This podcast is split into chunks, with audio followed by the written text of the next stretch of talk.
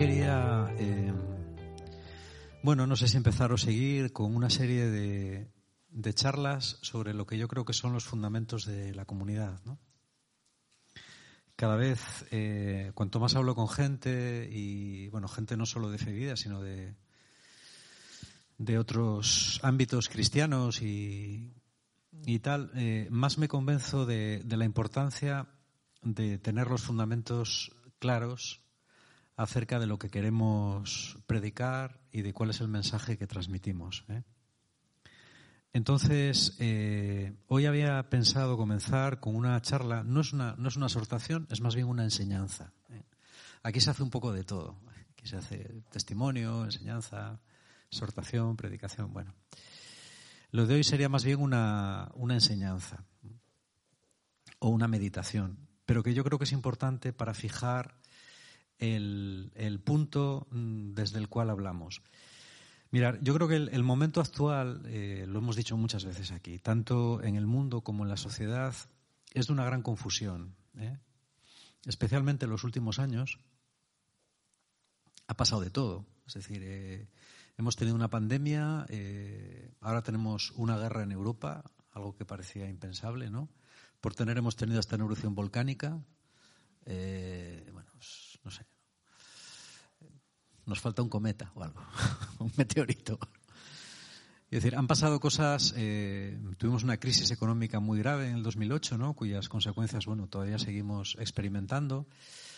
Y cuando uno lee un poco eh, los, cuáles son los, las características de la sociedad actual, yo creo que dos características importantes son la fragmentación y la confusión es muy difícil saber eh, por dónde tirar. Estamos en tiempos históricamente confusos. ¿eh? Ya ha pasado más veces. O sea, los años 30 fueron parecidos. Eh, bueno, esperemos que las cosas no acaben como en los años 30. Hay periodos en la historia que son así y generalmente son el, prefacio de órdenes nuevos. Parece que ahora hay un orden que se instauró después de la Segunda Guerra Mundial que está fallando y probablemente se instaurará uno nuevo, lo que pasa es que todavía no sabemos cuál es. A nivel del cristianismo pasa un poco lo mismo, ¿no? En los últimos 50 años han pasado muchas cosas, ha habido un concilio eh, que cambió completamente la faz de la Iglesia, después hubo un posconcilio turbulento y después ha venido una etapa de, bueno, pues como de, congelación, ¿no? De todas las cosas que el concilio había sacado a la luz. Y desde hace unos años hay una, una especie de, de calentamiento en el buen sentido, otra vez, en el sentido del concilio, ¿no? Entonces yo creo que es más importante que nunca establecer principios, es decir, saber dónde estamos. Yo dedico mucho tiempo a orar, a leer y a pensar sobre eso, ¿no? Porque, bueno, creo que es mi labor, ¿vale? Cada uno tiene un carisma, yo no sé si ese es el mío, pero por lo menos creo que es lo que tengo que hacer. Eh, yo quería definir un poco eh, dónde estamos a base de precisar con claridad dónde no estamos a nivel cristiano. Y por eso la, la charla de hoy quería titularla Las perversiones del cristianismo. Si perversiones suena muy fuerte, podríamos hablar de las tentaciones del cristianismo.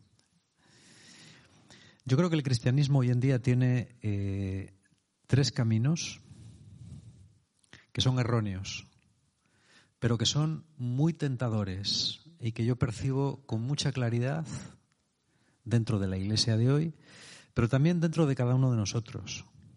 Las, las tentaciones que se dan a nivel global o a nivel institucional también se dan a nivel personal. Por eso eh, siempre es un error pensar que cambiando lo institucional se cambia todo. ¿eh? Ese es el error de las revoluciones. Las revoluciones siempre quieren cambiar a los demás. siempre quieren cambiar a la sociedad, que son los demás. Pero se olvidan de cambiar a uno mismo. Eh, estos, hoy empecé a ver una película de André Spaza sobre, sobre la Revolución Francesa, me, está encantando, es una película bueno, francesa Buenísimo, ¿no? Y, explica muy bien el carácter de los personajes, como, por ejemplo, Robespierre, ¿no? Que es un tío que quiere la pureza, pero para conseguir una sociedad pura se carga la gente, tiene que instaurar el terror. ¿eh? Y me recordaba mucho eh, algo de lo que pretende Rusia ahora, ¿no? Es decir, cuando lees el discurso de Rusia en la guerra de Ucrania es algo similar. Siempre es intentar cambiar a los demás, aunque sea mediante el terror, para conseguir una cosa que es buena, que es utópica, pero que nunca llega. ¿Por qué? Porque, como decía Gandhi, el fin está en los medios. ¿eh? Igual que el árbol está en la semilla. Si la semilla no cambia, el árbol, por grande que sea, no va a cambiar. A nivel del cristianismo creo que pasa igual. Yo creo que el cristianismo hoy en día se enfrenta a tres tentaciones muy grandes. La primera es la tentación del legalismo. Eh, la tentación del legalismo en el cristianismo es muy antigua. Uno puede encontrarla ya perfectamente en los conflictos de la iglesia primitiva. La iglesia primitiva eh, se enfrenta ante eh, se enfrenta ante una realidad que es la realidad del judaísmo y aunque ahora nos parezca que eso está muy superado, costó mucho tiempo superarlo, costó aproximadamente un siglo, ¿eh? o casi le costó al cristianismo entender su posición con respecto al judaísmo, especialmente con respecto al judaísmo fariseo, que fue el que sobrevivió. Eh, a partir de, sobre todo a partir del año de la guerra de los años 60, del 63, eh, prácticamente el judaísmo celote desaparece, el judaísmo saduceo con la caída del templo también desaparece, pero queda el judaísmo fariseo, que es del cual bebe todo el judaísmo contemporáneo. Todo el judaísmo contemporáneo, sobre todo el judaísmo ortodoxo, tanto en su parte jasídica como en su parte sefardí, mm, viene del fariseísmo, de alguna manera. Entonces, el fariseísmo es un movimiento que basa la relación con Dios en el cumplimiento de la ley. La relación del hombre con Dios está mediada por la ley. Y la ley significa básicamente normas positivas o negativas y cumplimientos y evitaciones. Haz esto y deja de hacer aquello. La ley llega un momento en el que necesita, por su propia dinámica, dar respuesta a, todas las, a todos los interrogantes de la vida. Entonces, al final, terminas por legislar absolutamente todo. Si tú lees el Talmud, por ejemplo, el Talmud es, eh, bueno, la misma y después el Talmud son recopilaciones de las enseñanzas de los rabinos famosos. ¿eh?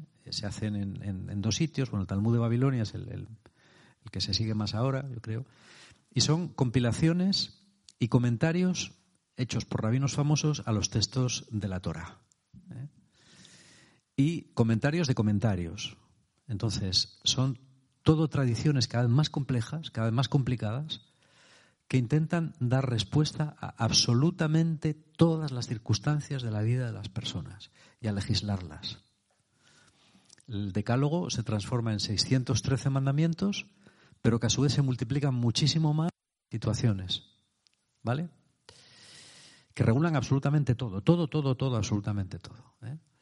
No podemos entrar en, eso aquí ahora. sería un tema interesante, pero bueno, ni yo soy un especialista en, en la Hakalá y la Hagadá, las dos, las dos partes, digamos, de la, eh, de la, de la Torah y, del, conocimiento judío, del Talmud. Pero sería un tema interesante. El, cada una de las tentaciones tiene, tiene una serie de ventajas importantes. ¿eh? La ventaja fundamental del legalismo es la seguridad. Te da una seguridad absoluta. Porque tú sabes en momento lo que tienes que hacer. Sabes lo que está bien y lo que está mal. Lo único que tienes que hacer es conocer al dedillo y cumplirla a rajatabla. Si haces eso, tienes la seguridad de que eres santo. ¿Mm? Bueno, eh, esta fue una tentación importante para el cristianismo en el primer siglo. En el primer siglo hubo una serie de comunidades eh, judeocristianas. La más importante era la, comunidad de Jerusalén, que estaba dirigida por Santiago, eh, llamado también el Justo, que era pariente del Señor. ¿eh? Era pariente de Jesús y probablemente su autoridad, aunque no era uno de los apóstoles, probablemente su autoridad en la iglesia eh, de Jerusalén le vino por ahí. No era uno de los apóstoles, pero era el que mandaba Jerusalén, hasta que es eh, martirizado. ¿Vale? Eh, hubo más, más iglesias judeocristianas, sobre todo en la zona de, Palestina, es decir, Judea, Galilea, Samaria, y también en la zona de Siria. Eh, las comunidades judeocristianas duraron también bastante tiempo, prácticamente hasta, hasta el siglo IV, aunque perdieron mucha influencia después de la caída del Templo de Jerusalén, en el año 70, y sobre todo después de la, de la destrucción ya completa del, Templo de Jerusalén en la época de Adriano, ¿eh? después de la sublevación de Bar en el año 130 y 132 creo que es.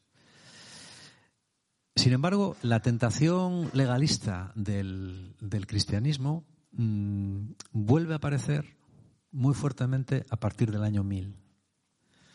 A partir del año 1000, bueno, pasan una serie de cosas que no podemos aquí tampoco explicar, pero eh, el cristianismo mm, empieza a tener una tendencia muy fuerte a centralizarse, es lo que se llama la reforma gregoriana, a, salir del dominio de los, laicos, sobre todo de la nobleza, y para eso eh, utiliza el derecho romano.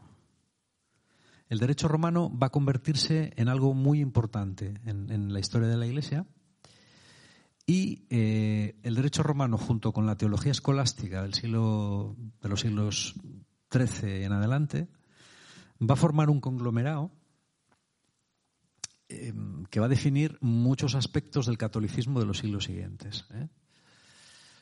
Que tiene aspectos buenos, pero que tiene un peligro muy grande. Y es volver al legalismo. La teología escolástica, si tú coges un manual de, de moral escolástica, ¿eh? Es, como la ley judía, exactamente igual. Tú te coges, por ejemplo, del, padre Rollo Marín, ¿eh? que es el, yo creo que uno de los un moralista importante, ¿eh? de los últimos moralistas escolásticos en España, ¿no? Y tú te coges, por ejemplo, la teología moral para seglares, que son dos tomos, y ahí te va diciendo A por A, B por B, lo que está bien, lo que está mal, lo que está regular, lo que es dudoso, lo que está ta ta ta ta ta ta ta ta ta. Seguridad absoluta. Seguridad absoluta. El legalismo tiene un problema y es que eh, cuando uno lo vive solamente así, crea una personalidad fundamentalista, necesariamente fundamentalista, ¿eh?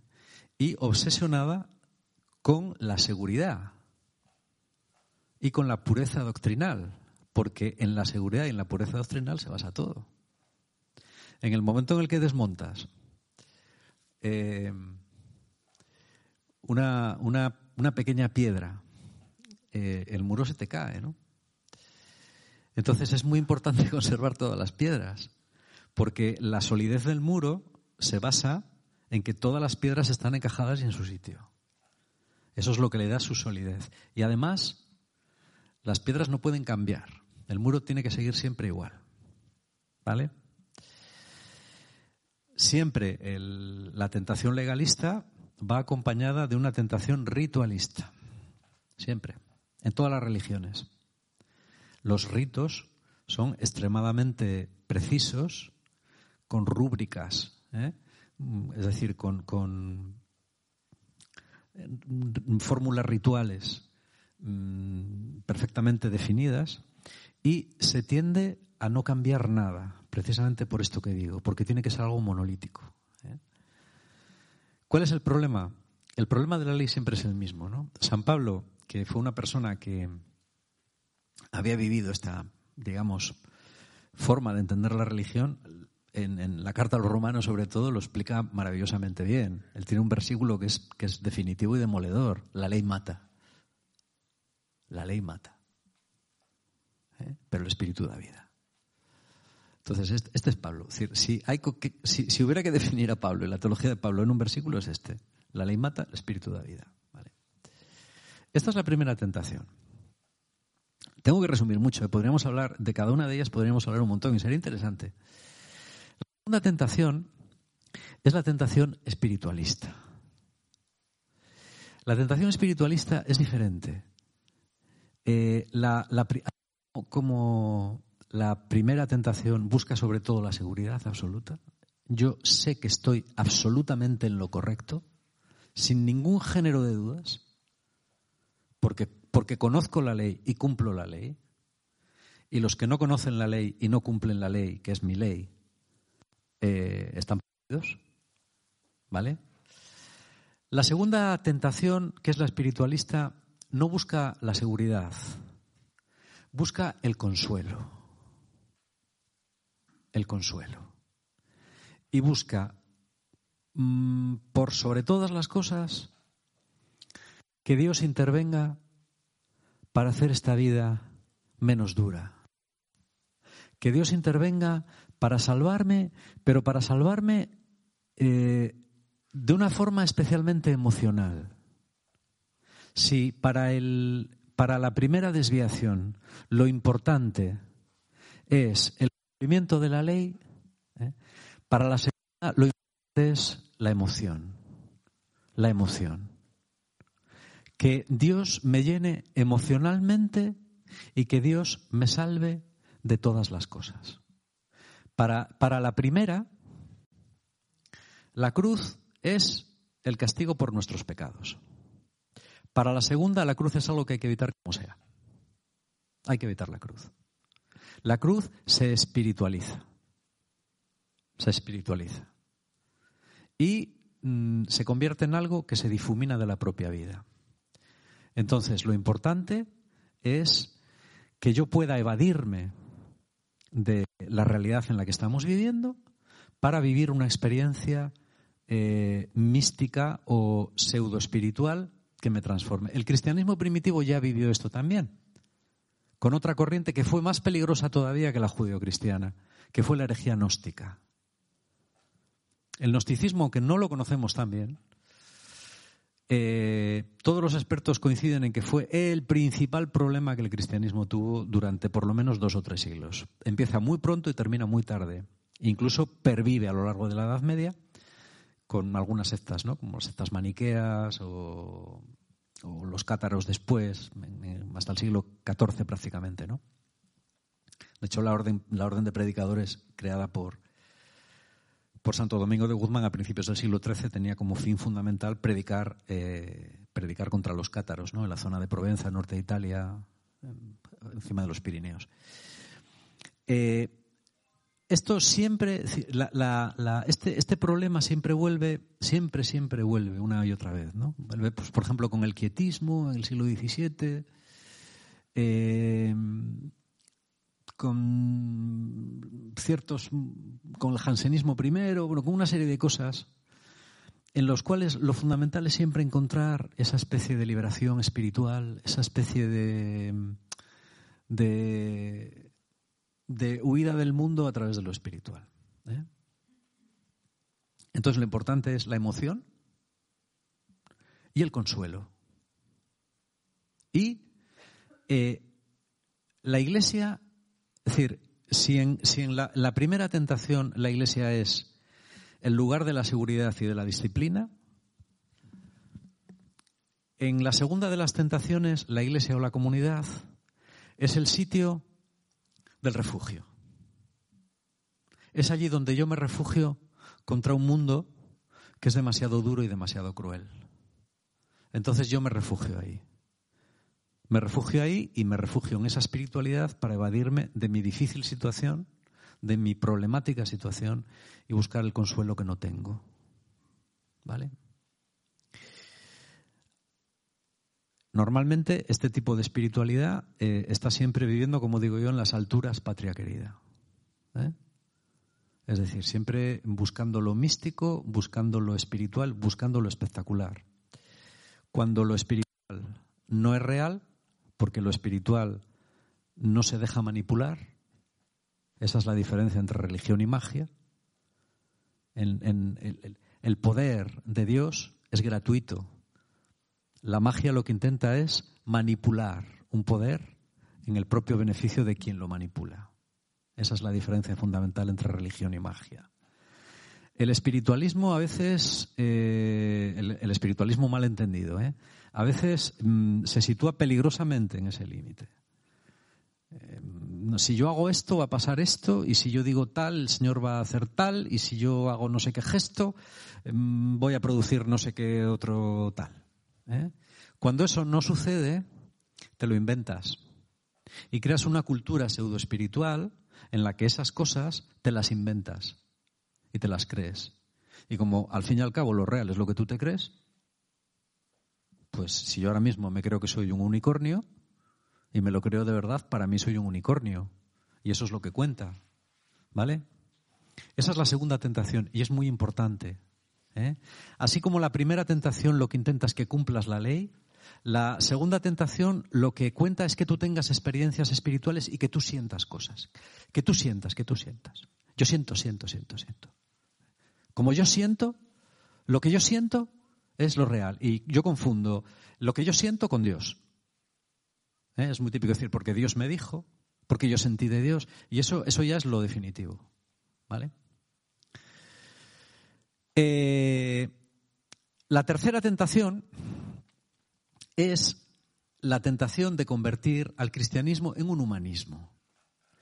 Tú extraes del cristianismo toda la cuestión eh, trascendental y escatológica y te quedas con los valores externos del humanismo cristiano, como son pues el amor, eh, la justicia, la paz, eh, el ser bueno, la solidaridad, todas estas cosas.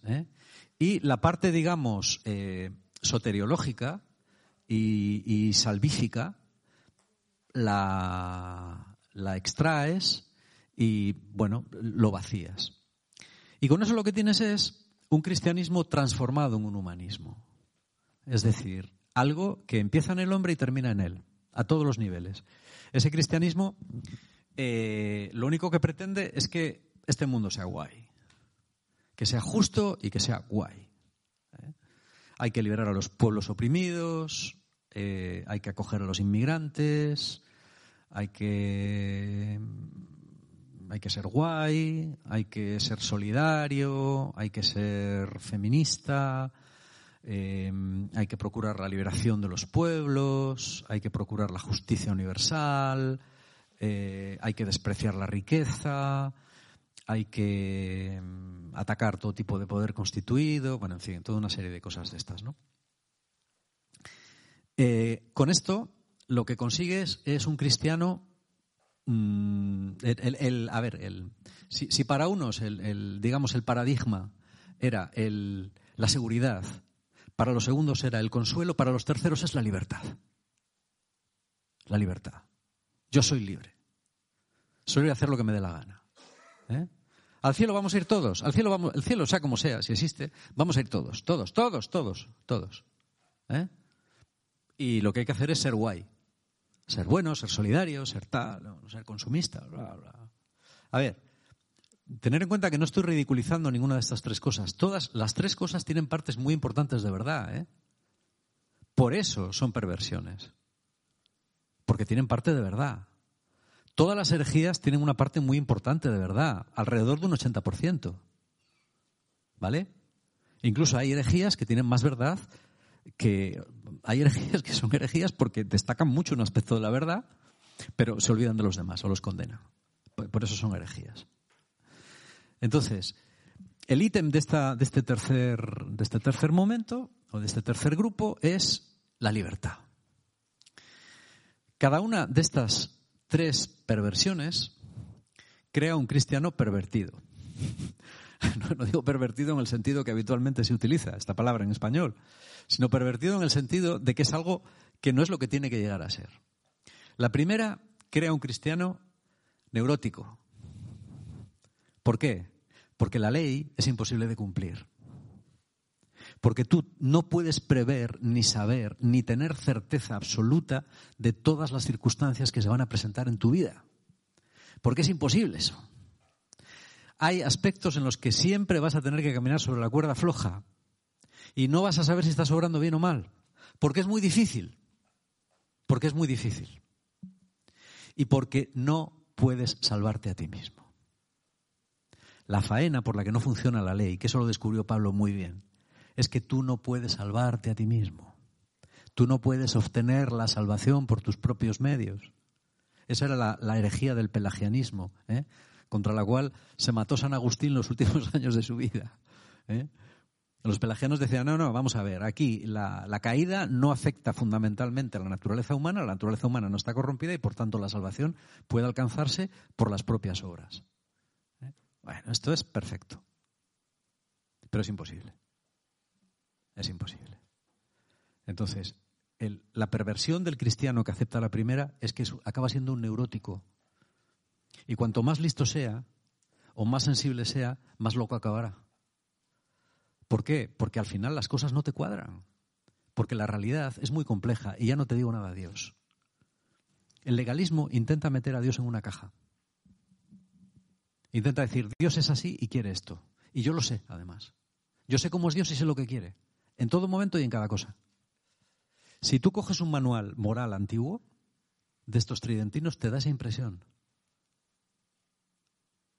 Yo recuerdo haber leído una vez en, un manual eh, de, escatología tradicional que decía, el cielo es así, así, así y así. En el cielo va a haber rangos. El primer rango va a estar formado por los mártires, los sacerdotes y las vírgenes. Yo digo, coño, ¿cómo lo sabrá? ¿Cómo, lo...? Pero ¿cómo se puede decir esto con esta seguridad? Yo no tengo ni idea de cómo es el cielo. Pero vamos, ni idea. No sé, no sé cómo va a ser. Porque en la escritura se dice muy poco y y la gente cuanto más sabe, más se calla. ¿Eh? Pablo llega a decir, Pablo, que estuvo allí, dice, no, ni, el ojo vio ni lo oído yo. ¿Eh? Que tuvo esa visión, no, no, dice nada. ¿Entendéis? Esta seguridad o esta pretendida seguridad te vuelve loco, te vuelve neurótico. ¿Eh? ¿Por qué? Porque eso va en contra de la naturaleza humana. La segunda perversión, que es el, espiritualismo, te convierte en un inmaduro. ¿eh? No solo en un cristiano inmaduro, sino en una persona inmadura. Por esto los grupos que suelen caer en esto atraen a personas inmaduras, que no quieren madurar. Y todo, ¿por qué? Porque lo único que te exigen, ese cristianismo lo único que te exige es sentir, sentir algo, buscar algo. ¿eh? Esta gente normalmente, el, segundo grupo es el que más viaja. ¿eh? sí, son los que eh, normalmente este, pues, este tipo de cristianismo no pues está todo el día de la feca a la meca ¿eh? O sea peregrinaciones retiros más retiros más peregrinaciones para acá para allá para arriba para abajo no siempre buscando pues eh, lo último no lo último. ¿qué, es lo último ¿Qué es el, último don a ver el don de la no sé qué no sé cuántos no o el don de la tal ¿eh? No, que parece que hay un sitio que, no, hay, hay, un hombre que tiene el don de la no sé qué, no, venga, pues un retiro con el hombre que tiene el don de la no sé qué, a ver si nos aporta algo más, ¿eh? algo que no sepamos. Y de oca no que tiro porque me toca.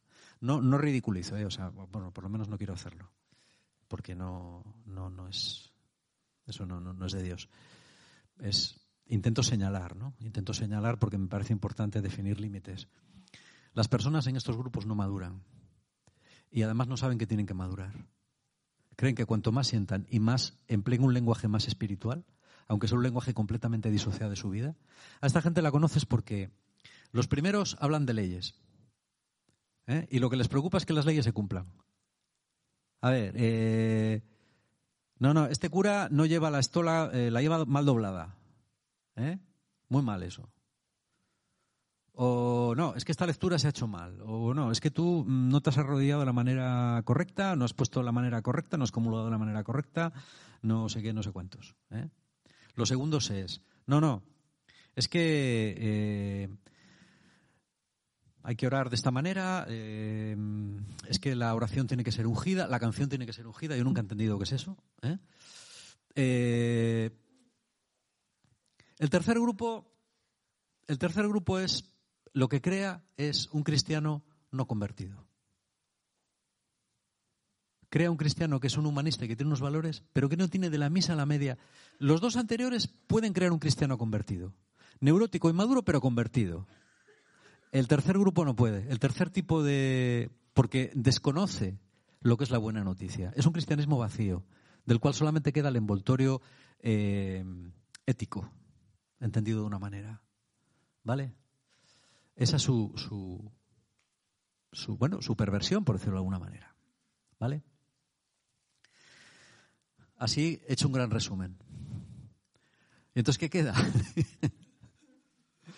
Porque claro, criticar es fácil, ¿verdad? Yo me he visto en las tres. Yo me he visto tanto en las tres. Por eso no critico a nadie, me critico a mí mismo, ¿no? Porque me he visto y me sigo viendo en las tres. ¿eh? Y sigo viendo a mucha gente en las tres. Yo creo que el cristianismo verdadero es un cristianismo que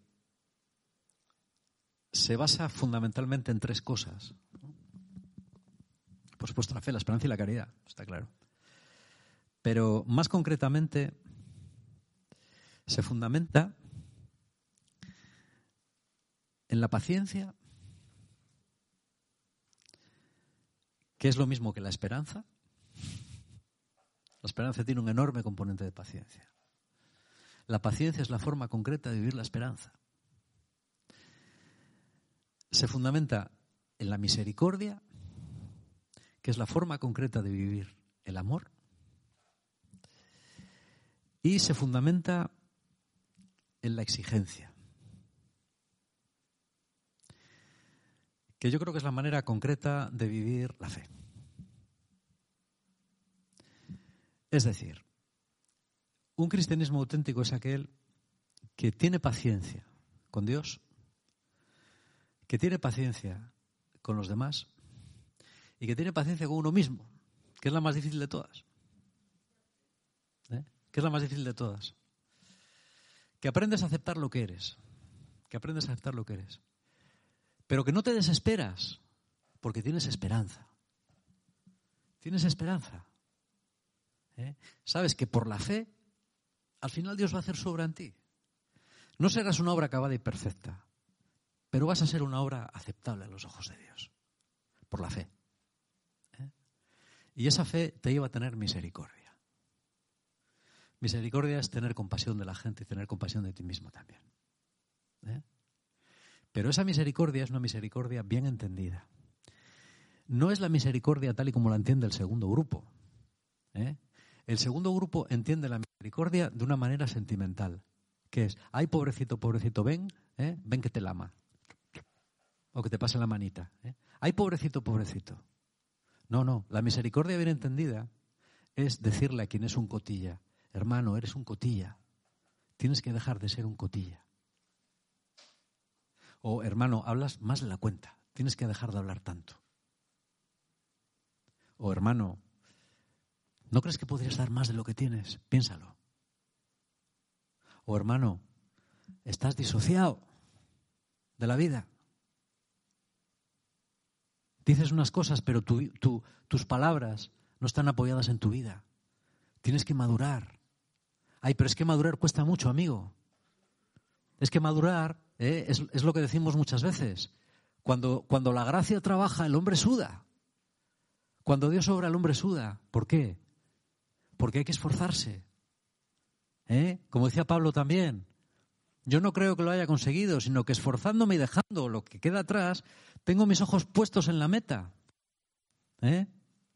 ¿Por qué? Porque mientras yo esté aquí en esta vida, la carrera por perfeccionarme va a seguir. Y hay que esforzarse. Hay que esforzarse. Con paciencia y con misericordia pero hay que esforzarse.